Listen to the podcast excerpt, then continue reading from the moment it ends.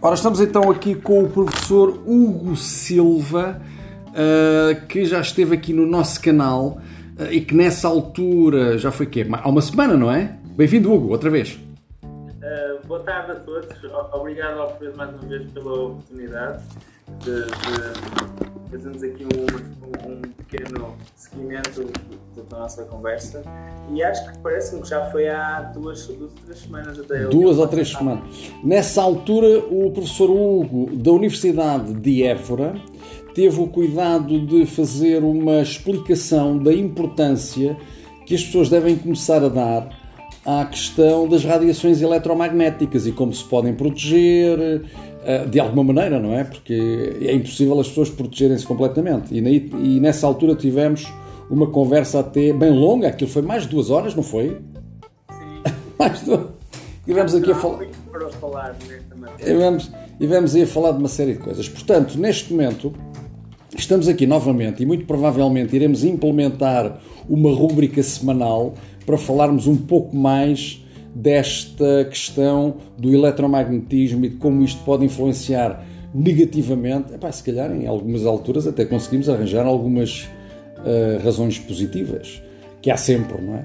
Mas sobretudo na parte negativa, como é que isto nos pode influenciar e mais algumas descobertas que o professor vai fazendo e que nos vai aqui, uh, vai aqui partilhando connosco para nós não, não nos mantermos sempre na ignorância científica.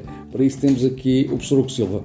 Então, conte-me lá o que é que descobriu relativamente a esta questão. Eu tenho aqui dois links que eu já tinha falado às pessoas uh, de que iríamos falar. O primeiro é então uma informação da BBC. Exato.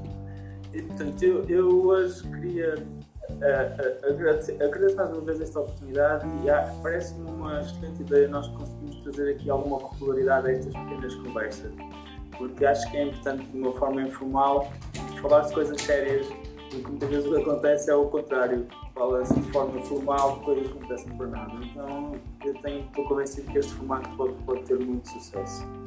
E portanto, eu hoje o que queria, o queria falar, trazer aqui um bocadinho é, não é inicialmente diretamente relacionado só com, com as radiofrequências, mas com o contexto da ciência atual. Ah, porque parece-me que existe aqui uma zona em que é preciso falar-se e debater seriamente ah, antes de qualquer outro ah, passo, antes de se dar até credibilidade àquilo que se diz ser ciência. E portanto, eu, a, a, a notícia que trago, que sugeri ao Alfredo é. Vou puxá-la, vou puxá-la. Eu vou sair, vou puxá-la para ficar só o professor e a, e a notícia. Eu, sim. Portanto, não, não, é o meu. Não é a minha intenção uh, discutir este caso muito controverso agora, o Covid é, é, o, é o, o assunto do momento, a controvérsia.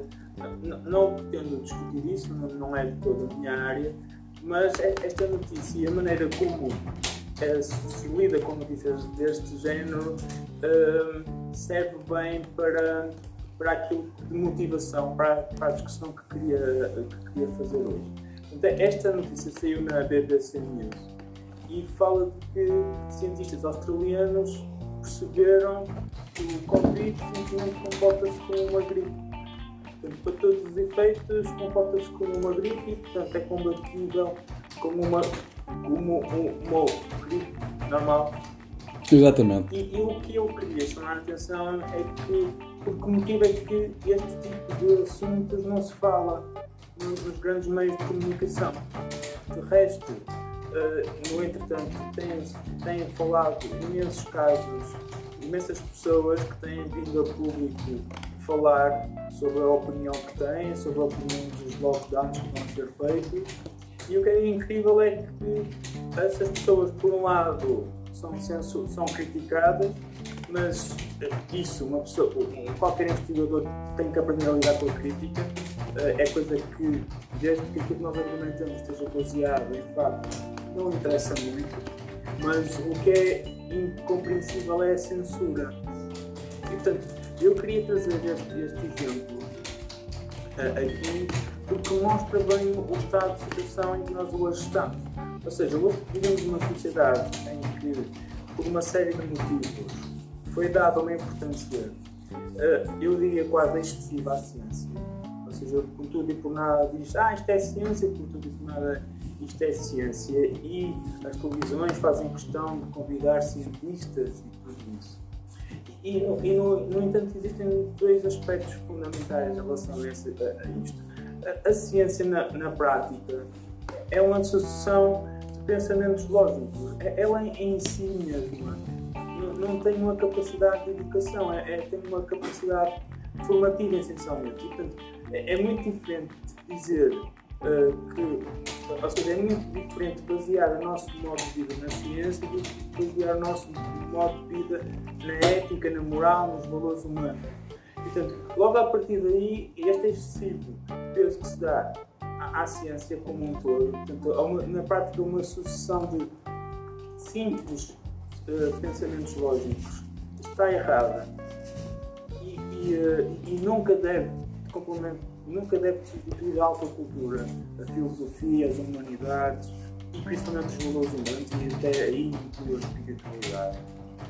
E o, o, outro aspecto em relação a isto, que é o que, é que mais me preocupa e o que eu de facto gostava de falar hoje um bocadinho, é que chegamos a um momento na nossa, na nossa sociedade em que nem sequer é já necessário manipular a, ciência.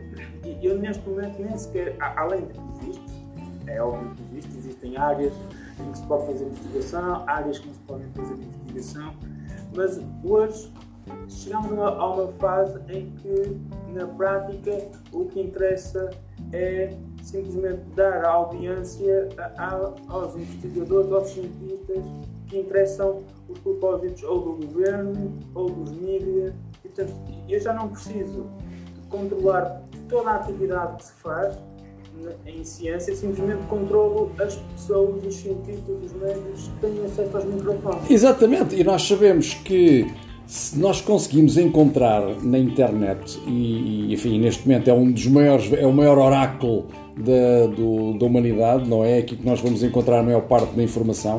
Nós sabemos que em, em relação a um determinado assunto, conseguimos encontrar cientistas a falar que é preto e outros cientistas a falar que é branco. E depois, se nós formos ver quais são as entidades que estão a orçamentar os estudos que eles fazem para provar que é preto ou os estudos que eles fazem para provar que é branco, vemos que há ali interesses. Uns têm interesse em que se apresente a questão como sendo preta, outra como sendo branca. Portanto, isto já existe, na verdade, há muito tempo. E em relação a isso, por acaso, era capaz de lhe fazer aqui uma pergunta que tem a ver com a forma como em Portugal, na verdade, a investigação é uh, suportada, é orçamentada. Como é que funciona em Portugal uh, a ajuda às universidades para elas fazerem a investigação? Como é que, de onde é que veio o dinheiro? Essa pergunta é uma boa pergunta, mas deixa-me só complementar a observação que fez antes, que é um bom exemplo. Imagina então temos a ciência polarizada entre preto e branco. Uns recebem financiamento de um lado, outros recebem financiamento do outro, e depois o trabalho, principalmente dos meios de comunicação, e eu concordo, eu sou da opinião que neste momento é um trabalho muito mal feito. Os meios de comunicação, o jornalismo hoje é, é uma vergonha. Aliás, fazendo aí um parênteses, lembremos-nos que houve uma decisão recente na Assembleia da República de dar 15 milhões de euros uh, de, de, de, para ajudar os mídia. Vejam bem isto: os mídia estarem a ser uh, apoiados pelo governo. Claro, claro. Isso revela o compromisso, Alfred. Isso, isso, isso resume o compromisso que está feito entre o governo e os meios de comunicação. E os meios de comunicação simplesmente o que fazem é dizer: Ok, a, a, a mim interessa-me que se diga que é branco e ao governo também, pronto, então só se entrevista as pessoas que dizem branco, os cientistas que se dizem branco, e cria-se a ideia falsa, a falsa, a falsa noção de uma consensualidade que não existe. E isto aplica-se ao Covid, isto aplica-se ao aquecimento global e isto aplica-se às radiofrequências. Exatamente. Que o tema que interessa é dizer que não há efeitos e é esse que aparenta vingar. Quando, por um lado, as evidências científicas o negam e como, por outro lado, não há de maneira alguma unanimidade na, na comunidade científica, quanto muito, justamente ao contrário, a dizer que efetivamente existem efeitos que são mensuráveis e existem imensas evidências um, de, de, de efeitos. A, a, a, pergunta que, que faz é uma pergunta muito pertinente em relação ao, ao estado, como é que as coisas andam. Uh, essencialmente, as, há algumas universidades, em particular a Aveiro, curiosamente é uma universidade muito particular no contexto das radiofrequências em particular, porque é lá a sede do Instituto de Telecomunicações, que é de facto o grande instituto que tem puxado o 5G uh, em, Portugal e eles não se podiam importar mais com a saúde das pessoas, simplesmente interessados nos seus negócios com o AI e essa toda. E de facto a Universidade de Aveiro uh, ela, ela tem um regime, uma espécie de fundação, portanto recebe, recebe dinheiro do Orçamento de Estado, mas depois tem, tem um financiamento, que é um instituto que, que eu saiba é praticamente único. Ou seja, se eles começarem a apresentar informações que vão contra as intenções do governo, é muito fácil eles serem bloqueados, asfixiados em termos orçamentais. Neste caso até é mais grave, porque como há um financiamento privado, desde que digam alguma coisa que vá contra o, o, o, interesse privado, e já já estamos a ver que interesses são, eh, acaba-se, acaba-se corta-se ali corta-se o financiamento e, e acaba-se qualquer foco de assistência. Eh, de uma forma geral, então, as universidades portuguesas, nós temos dois, dois meios de financiamento principais. Portanto, por um lado, é, é, o funcionamento da universidade, normalmente os docentes, os funcionários, normalmente vem do, do, orçamento de Estado, mas depois a grande quantidade de dinheiro, que é essa é muito difícil de estimar, que é a parte da investigação, vem dos projetos. E, e o, o, o, drama disso é que hoje uh, valoriza-se mais um investigador que está a gerir não sei quantos milhões de euros do que a qualidade da investigação que está a ser feita. Qual é o grande problema que isso tem? Isso uh, enviesa automaticamente as linhas de investigação, porque eu só vou trabalhar em áreas que são do interesse, principalmente da União Europeia, claro, uh, e quem está por trás da União Europeia, e isso significa que só vou trabalhar em áreas que, na maior parte das coisas, das vezes, não interessam, mas eu preciso dizer que estou a um projeto de 10 milhões de euros e, e coisas assim. E eu Portanto, e este é o caminho que é feito agora para as pessoas depois, com, com muita sorte e com muito trabalho, efetivarem e passarem a docentes.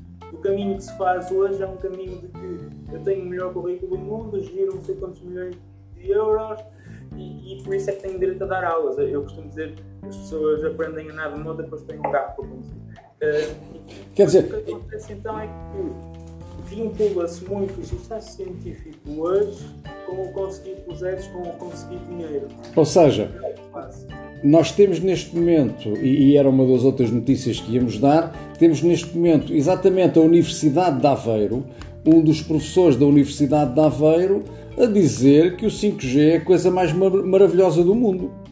Pois, com certeza. Eu não, não me quero comprometer com, com nomes, não, é? não, não me interessa a mim comprometer-me com as pessoas. Claro.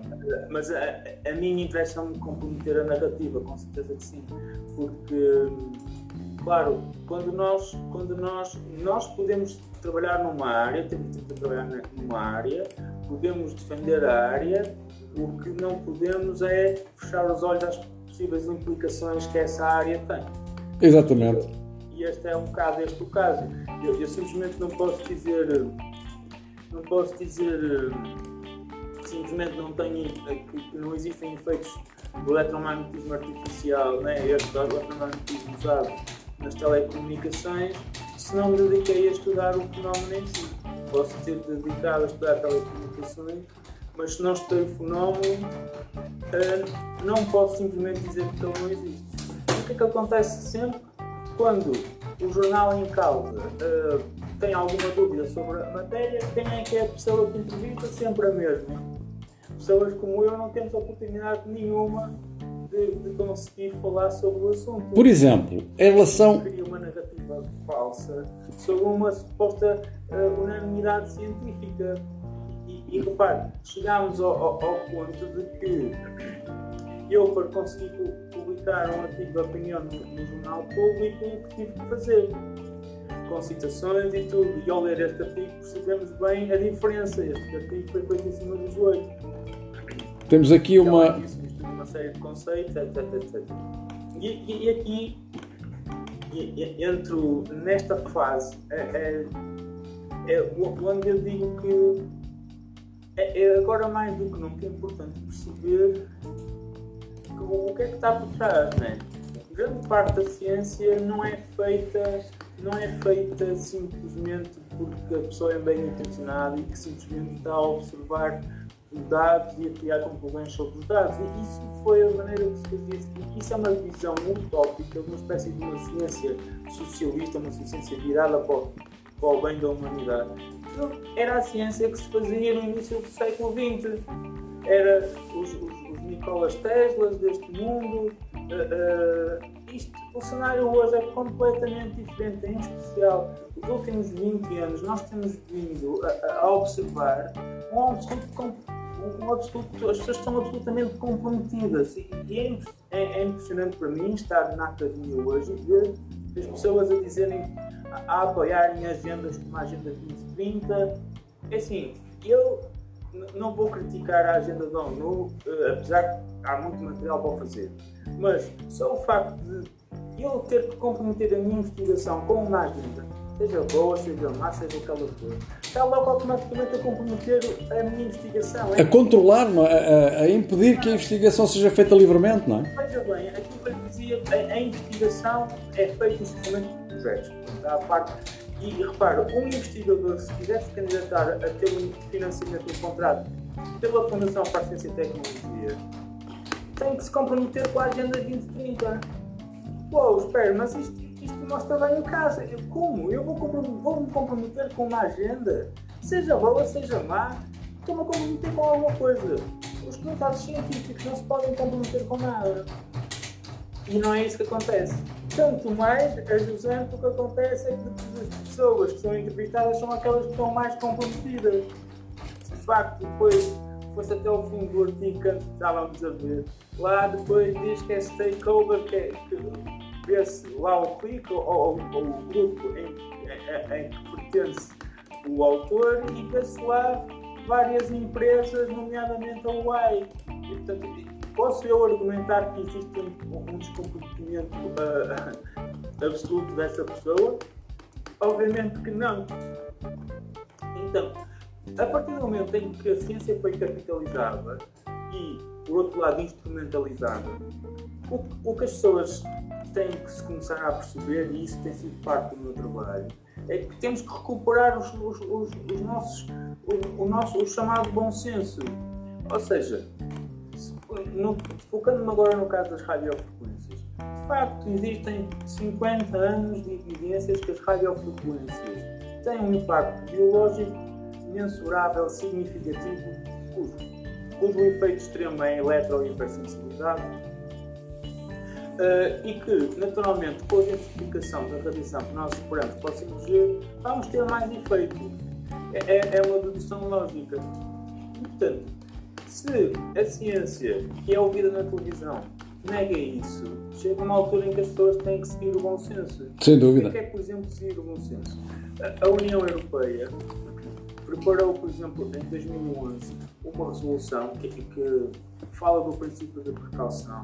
Dizer, se existe a possibilidade desta tecnologia ter efeitos para a saúde humana, e aliás, o Instituto de Investigação do Cancro da Organização Mundial da Saúde classifica como possível cancerígenogénica, significa que existe um, um risco inerente.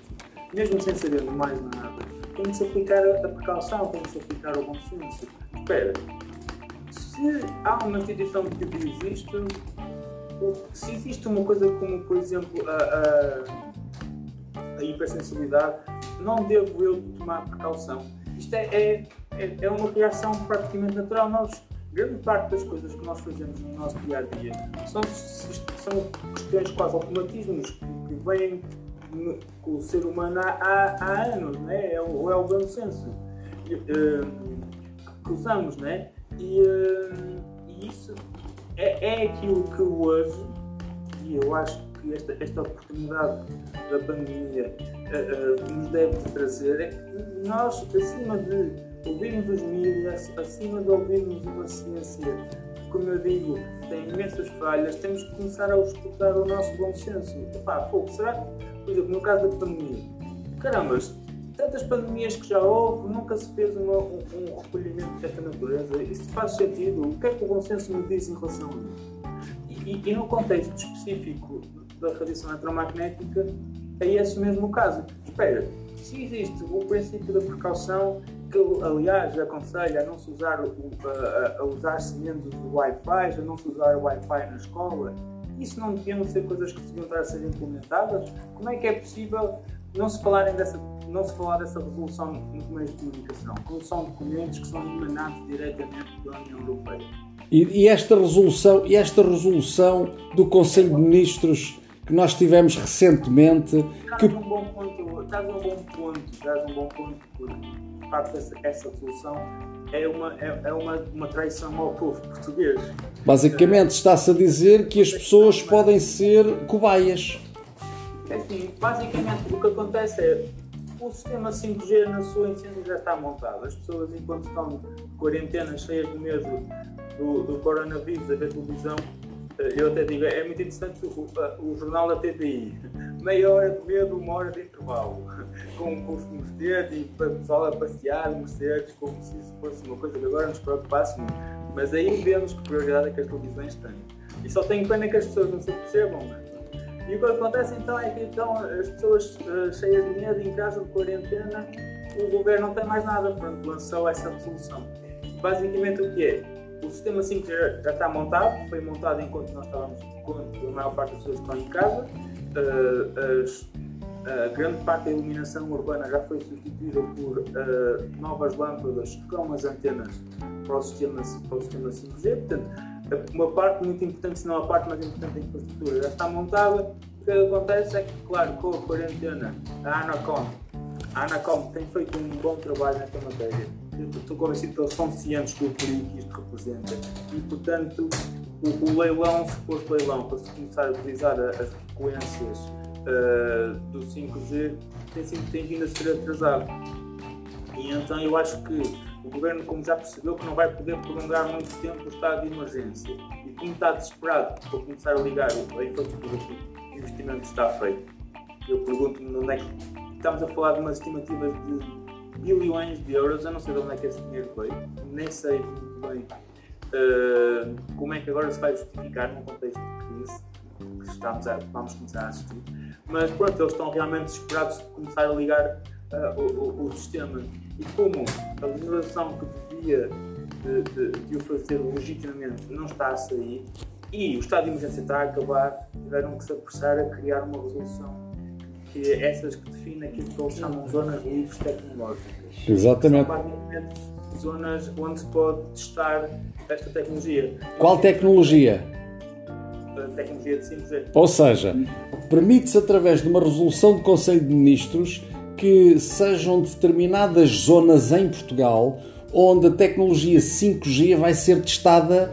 Claro, vai eles dizem que vai ser testada a tecnologia, mas quem está a ser hipertestado, de certeza, vão ser as pessoas, porque vão ter que levar com aquela radiação eletromagnética sem ninguém lhe ter perguntado e sem ninguém as ter informado de quais são as possíveis, os possíveis reflexos desta exposição àquelas radiações eletromagnéticas as zonas tecnológicas, para já, o nome é, foi, foi escolhido de propósito para criar ideia, criar uma ideia errada. É zonas em que não é zonas que estejam livres, livres de tecnologia, pelo contrário, são zonas onde se pode testar tecnologia livremente. Exatamente. A partir do momento que a resolução está publicada, absolutamente há traição do povo português, há traição do povo português, esta traiu-nos nem eu estava à espera que isto seja Muito que eles liguem o sistema onde, eles bem entender. Porque assim, eu posso ligar, ah, a cidade de Évora é toda uma zona de teste de 5G. E ligam esta porra. E, e, e eu estou convencido que, que nem, nem, as próprias câmaras sabiam ao, ao, ao que foram. Eu diria que há muita gente que sabe, há muita gente que não sabe. Mas uh, aqui o grande, o grande uh, como é que eu explicar? A, situação que eu considero inadmissível é ser feita a uma diretiva central que permite uma tecnologia destas uh, sem qualquer tipo de consentimento. E, e repare, desta maneira, nem sequer já se põe em causa se é preciso leilão, se não é preciso leilão, o sistema já está montado, já há um enquadramento legal, agora é só começar a, é só começar a, a implementar. E é assim, na certeza, porém, que sim, o, o, nós seremos as cobaias.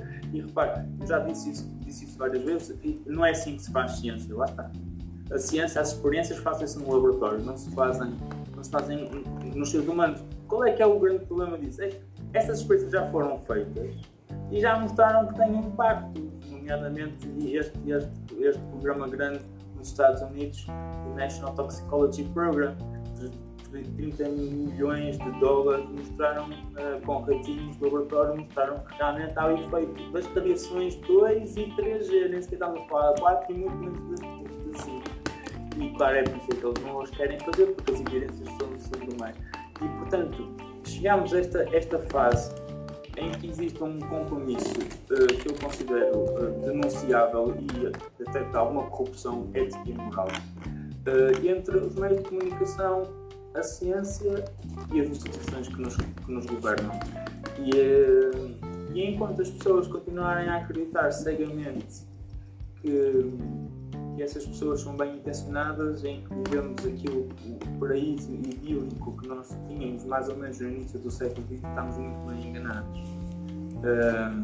Ainda não se sabem quais são as zonas, não é? Isto foi só autorizado que se criem zonas livres tecnológicas para se poderem testar as pessoas com a radiação 5G, não é? é nós, nós, já temos alguma indicação de onde é que, onde é que elas vão ser. É assim, logo, logo para começar, uh, as cidades que já têm essas luminárias com as antenas são logo os primeiros focos possível, uso. Uh, naturalmente, depois existem dois eixos uh, que, fazem, que fazem a ligação entre Porto e Vigo e Évora e, e Mérida, que são mesmo eixos em que se querem testar, por exemplo, os, os veículos autónomos. e portanto são possíveis candidatos. Os feixes autónomos? Os veículos autónomos. Ou veículos autónomos, ok. Um dos maiores erros da existência humana, uh, não só porque são carros elétricos, mas porque nos tiram a, nós próprios a autonomia de fazermos aquilo que entendemos. Uh, mas é um desespero, uma vontade desesperada que a União Europeia tem de, de, de... nos expor debaixo da radiação. Sim, senhora. Professor Hugo, já estamos nos nossos 30 minutos. Acho que tivemos aqui informação importante para as pessoas terem uma ideia daquilo que podem esperar uh, em relação aos nossos queridos e amados políticos, por um lado, e por outro lado, uh, há jogadas que são muitas vezes feitas por trás dos chamados estudos científicos para nos tentar influenciar numa determinada direção. Nós temos a, a, ideia de como é que isto funciona, mas é sempre bom reavivarmos a memória e deixava então para uma próxima oportunidade fazermos a explicação de, outras, de outros temas que têm a ver com esta, com esta área da ciência. Certo, é uma boa estratégia. É, hoje a ideia era mesmo desmistificar a, a, aquilo que eu chamo de ciência do medo. Já chega, já chega de medo. Temos que enfrentar as coisas e vê-las, elas, ver as coisas como elas realmente são. Exatamente. Sim, depois, numa próxima oportunidade, podemos ir expulsando aqui um bocadinho deste assunto. Também falar das frequências, das altas frequências que não vão estar suscetíveis a leilão coisa nenhuma, que é outro assunto muito preocupante, as altas frequências dos 60 GHz e esse, e esse tipo de assunto. Uh, mas podemos deixar para outra conversa. Sim, senhor. Meia horinha ao ideal. Perfeito, ok, sim senhor. Muito obrigado pela presença. A todos façam a partilha deste vídeo por razões óbvias, porque isto são vídeos de informação que vocês não conseguem encontrar facilmente, uh, feito por alguém que tem o arcabouço uh, académico para poder falar destas coisas e, portanto, está na altura de nós começarmos. Para quando mais informação sobre este assunto, diz o Mário Pereira, já para a próxima semana iremos ter uma nova, uma nova hum, rúbrica. Aliás, vamos continuar esta rúbrica com mais informações exatamente sobre este assunto. E à medida que forem aparecendo informações, nós vamos transmitindo. Ficamos por aqui. Eu sou o único a falar do assunto. Há, há mais pessoas a falar do assunto. E depois também até posso partilhar com o Alfredo algum um, links para, para outras pessoas a falarem com o assunto. Não se entenda que sou o único a falar. Não, nós sabemos que não, nós sabemos que não. Sim, senhor. Professor Hugo, um grande abraço, obrigado então e até à próxima, até para a semana. Até, até a próxima, obrigado. Um grande abraço a vocês todos, sobretudo lembrem-se que emigrar não é esquecer. Até o próximo vídeo. Todos vocês que estiveram aqui a ouvir no meu podcast, ou que vão ouvir no meu podcast, um grande abraço, espero que tenham gostado e, sobretudo, lembrem-se que eu amo-vos a todos, independentemente de quem vocês são. Até o próximo podcast.